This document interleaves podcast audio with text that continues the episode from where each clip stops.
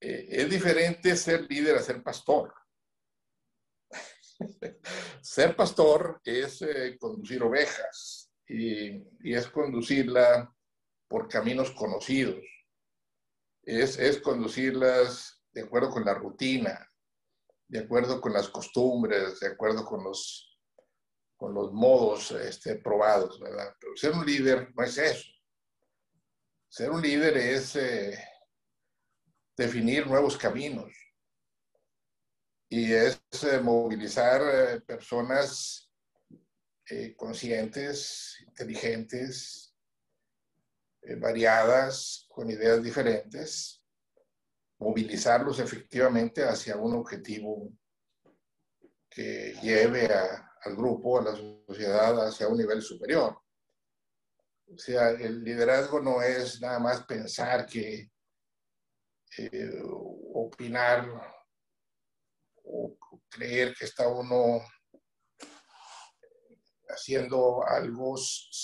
La característica del líder es movilizar gente ¿Hacia dónde? Hacia un objetivo común. ¿Por qué? ¿Con qué objetivo? ¿Con qué? ¿Para qué? Para llevar eh, la sociedad a un nivel superior. Esa es la definición más redonda del líder. Entonces, el líder, en términos generales, eh, desarrolla nuevos caminos, nuevas formas, intenta nuevas cosas, reta eh, los, conocimientos, o sea, las ideas comunes arraigadas de la sociedad y, y hace que la gente piense y se inconforme con lo que, con lo que normalmente hace. El líder está proponiendo continuamente cambios eh, hacia, hacia ideas nuevas, porque en términos generales las sociedades tienen problemas, algunos de ellos bastante fuertes. Y al final de cuentas, la prueba de, que se es líder o no depende de qué tanto esa persona moviliza a grupos o a ciudadanos hacia resolver esos problemas. Entonces tiene, tiene una connotación de movilización, de acción, de, lograr que la gente actúe hacia un objetivo que es bueno. Entonces, este, ser un pastor es diferente. Entonces, eh, quizá, quizá sí es cierto que, que sí es muy difícil en un país acostumbrado al conformismo, ¿verdad? Este, muy respetuoso de, del statu quo en general, ¿verdad? muy respetuoso de la autoridad, de las jerarquías, estratificado, aunque no tan, tanto como otros países, pero sí muy estratificado a, digamos, a retar el statu quo. Pero si no hay un cambio, ¿verdad? Positivo en algo, este, entonces esa persona pues, será un buen administrador, ¿verdad? Y se puede tener mucho éxito siendo un buen administrador, pero eso no es liderazgo. O sea, se puede tener un éxito en un negocio, ¿verdad? Eh, siendo simplemente pues buen operador, ¿verdad? buen manipulador, pero probablemente no crees un nuevo negocio o una empresa o un concepto de empresa que subsista, que, que dure o que, o que, encuentre un camino competitivo eh, si, no, si, no, si, no, si no haces cambios en la forma de comportarse del grupo.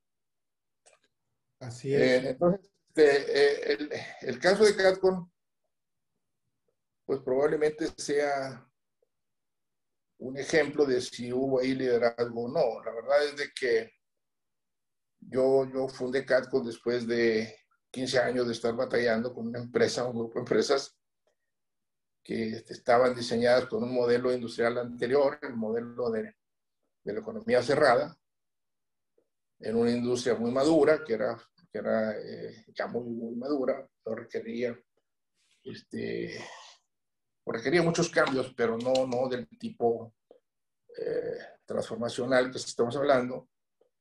Y no tuve, no tuve éxito. Tuve éxito al principio, ¿verdad? Y luego se, se estancó y luego al final de cuentas este, cayó. Entonces, en esos 15 años lo que me sirvió a mí fue para aprender eh, muchas cosas. Y esas muchas cosas que aprendí fueron los que me, ayudaron a con llegar a ser pues una empresa que ahorita está produciendo, tiene fábricas en 10 países y estamos en, todos los continentes y, y, produciendo artículos de alta o de alta complejidad tecnológica, ¿verdad? que son sistemas de control de contaminación de los vehículos.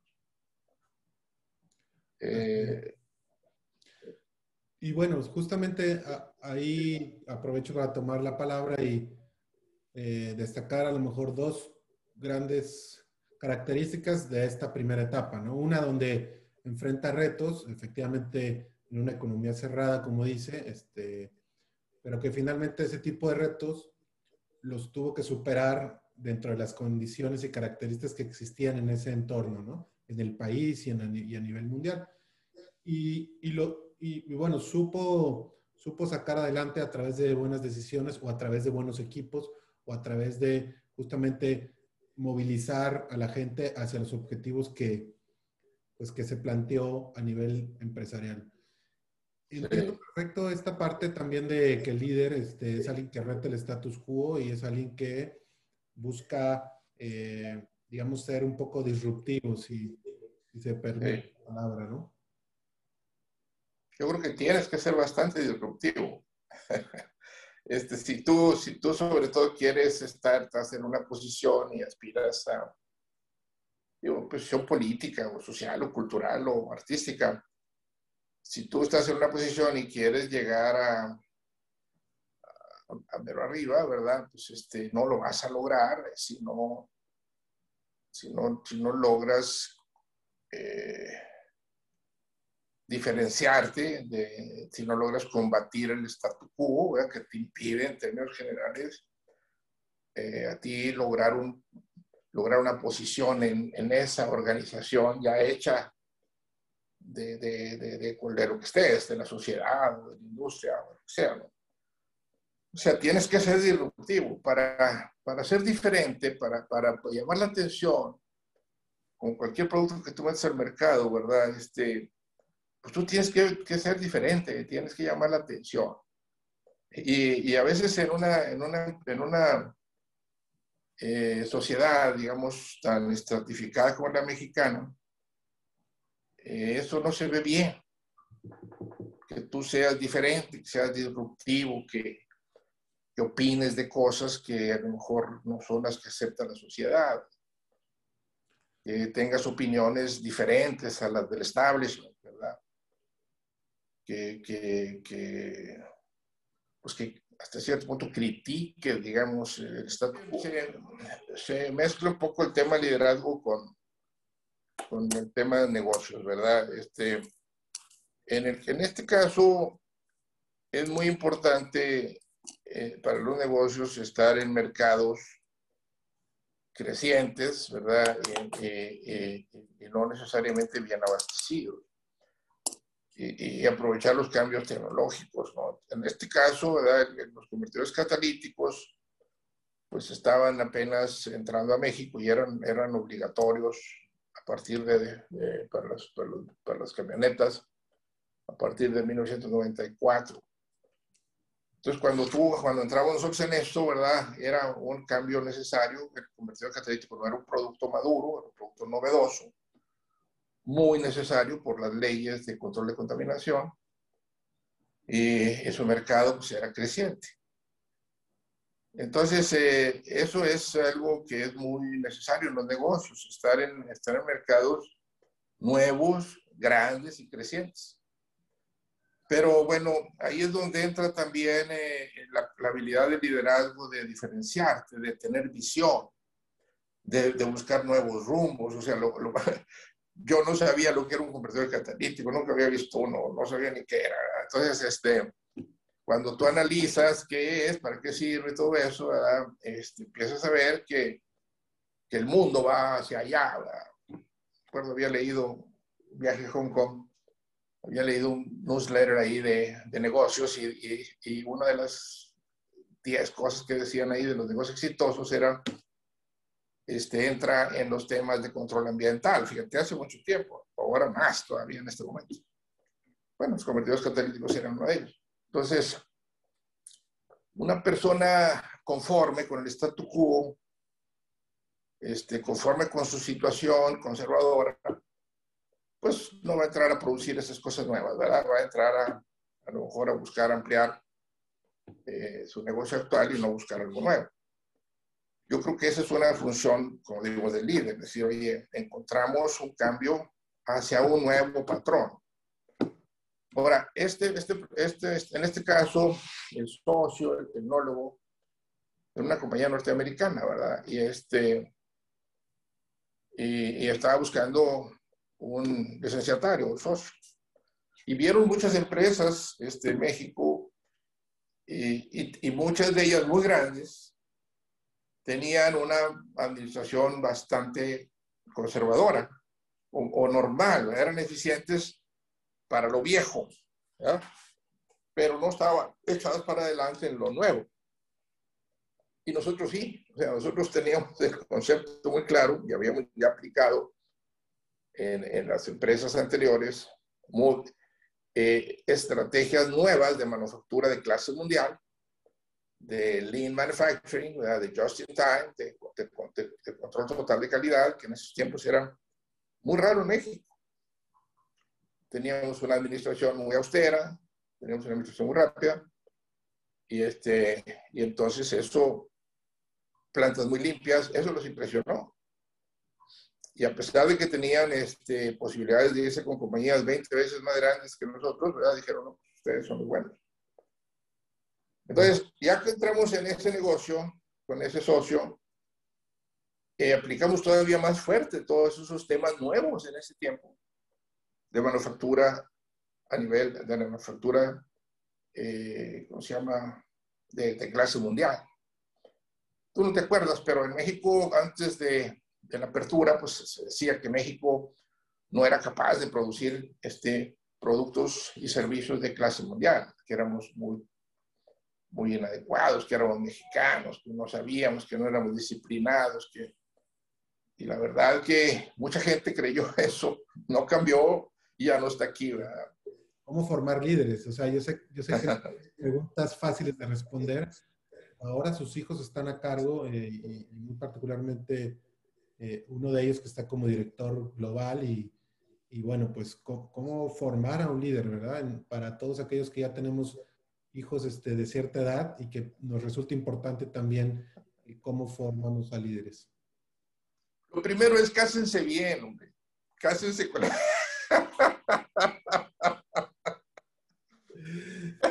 Cásense con la mujer apropiada, ¿verdad? No alguna. Sí, eso es lo primero, ¿verdad? Este... La receta número uno. Y lo segundo, pues es como, como muchas cosas, ¿verdad? Pues es, el, es con ejemplos. O sea, tú no puedes estar eh, eh, hablando una cosa, estar pensando una cosa, hablando una, otra cosa y haciendo otra cosa se llama falta de integridad.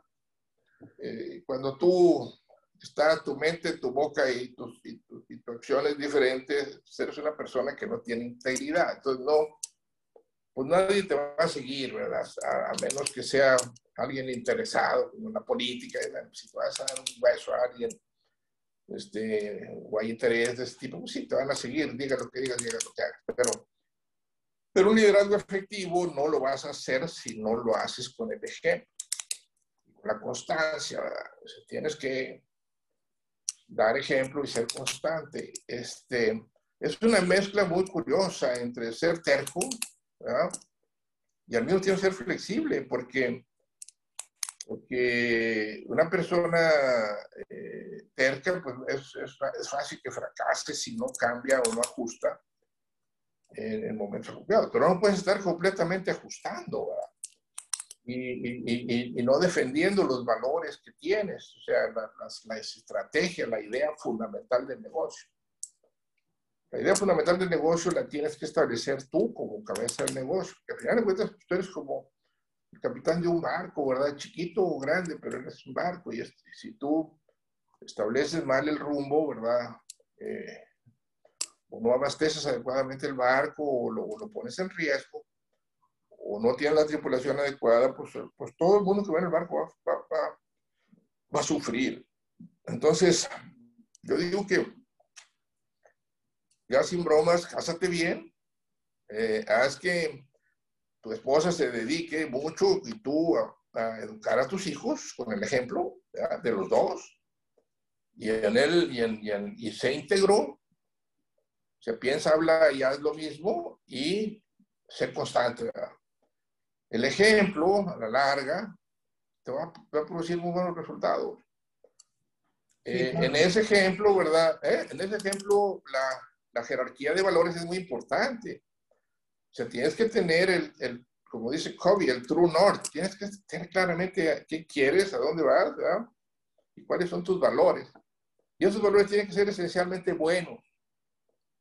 No, no, no porque seas un samaritano, porque eso es lo que te conviene. y eso es lo que funciona.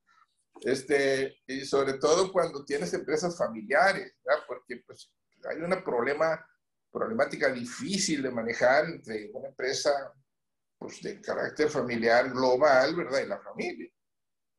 Se puede, ¿verdad? Pero es difícil y requiere, requiere que haya habido una formación de las dos entidades, ¿verdad? Que, que casen ahí, ¿verdad? Por otro lado, pues uno eh, empiezas con una idea, a la vuelta del tiempo te haces betabel, ¿verdad? Y, llegan los hijos y pues tienen otras ideas que pueden ser mejores, ¿verdad? Pues también tienes que dar oportunidad de que, de ideas nuevas pues, que, que, se experimenten, ¿verdad? Y, y, y, estar tú seguro de que no te quedaste obsoleto.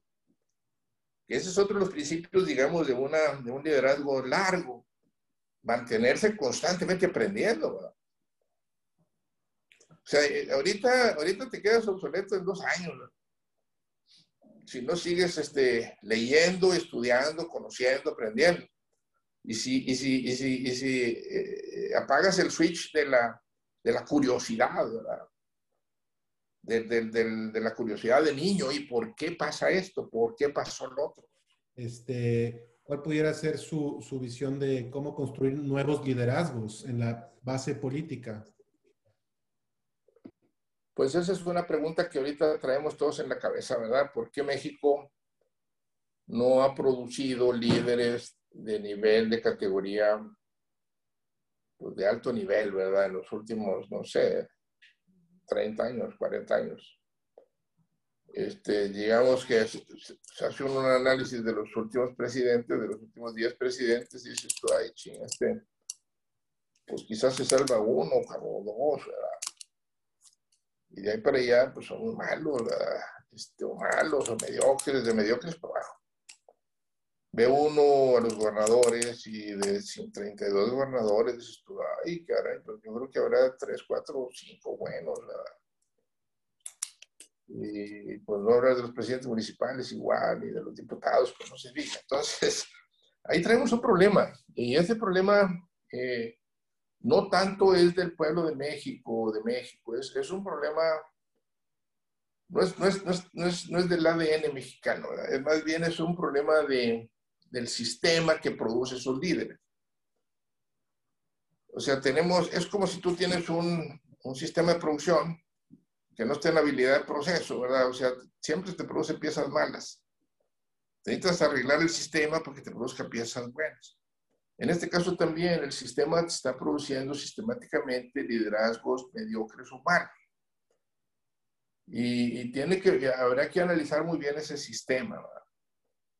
Eh, pero tiene que ver mucho con los incentivos que hay ahí, ¿verdad? O sea, tiene que ver mucho con que, con que ser político es negocio, con que tener un partido político es negocio porque el gobierno, nosotros los ciudadanos te pagan todo que porque vives muy a gusto, que porque no hay accountability, ¿verdad? que porque no necesitas ser muy bueno para ir progresando, etc. Y, y lo segundo que podemos hacer, ¿verdad? Es este, apoyar las organizaciones que están buscando valores políticos que nosotros apoyamos, ¿verdad?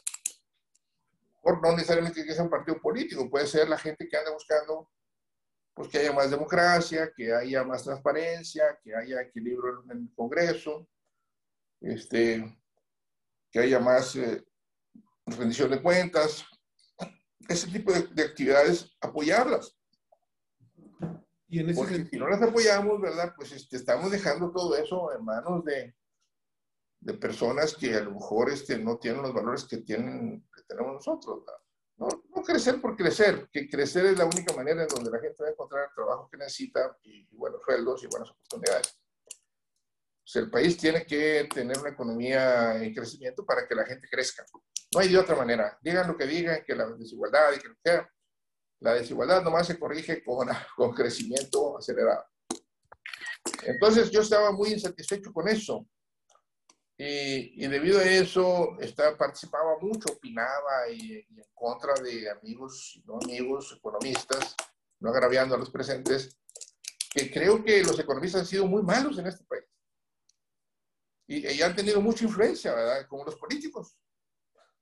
O sea, es una profesión que ha buscado y logrado influencia social. ¿ya? Y, y, no han, y no han estado a la altura. Y ahorita le cuento el chiste de los contadores también para regresar de la... No, pero no, no, no ha habido ningún contador secretario de Hacienda, por ejemplo.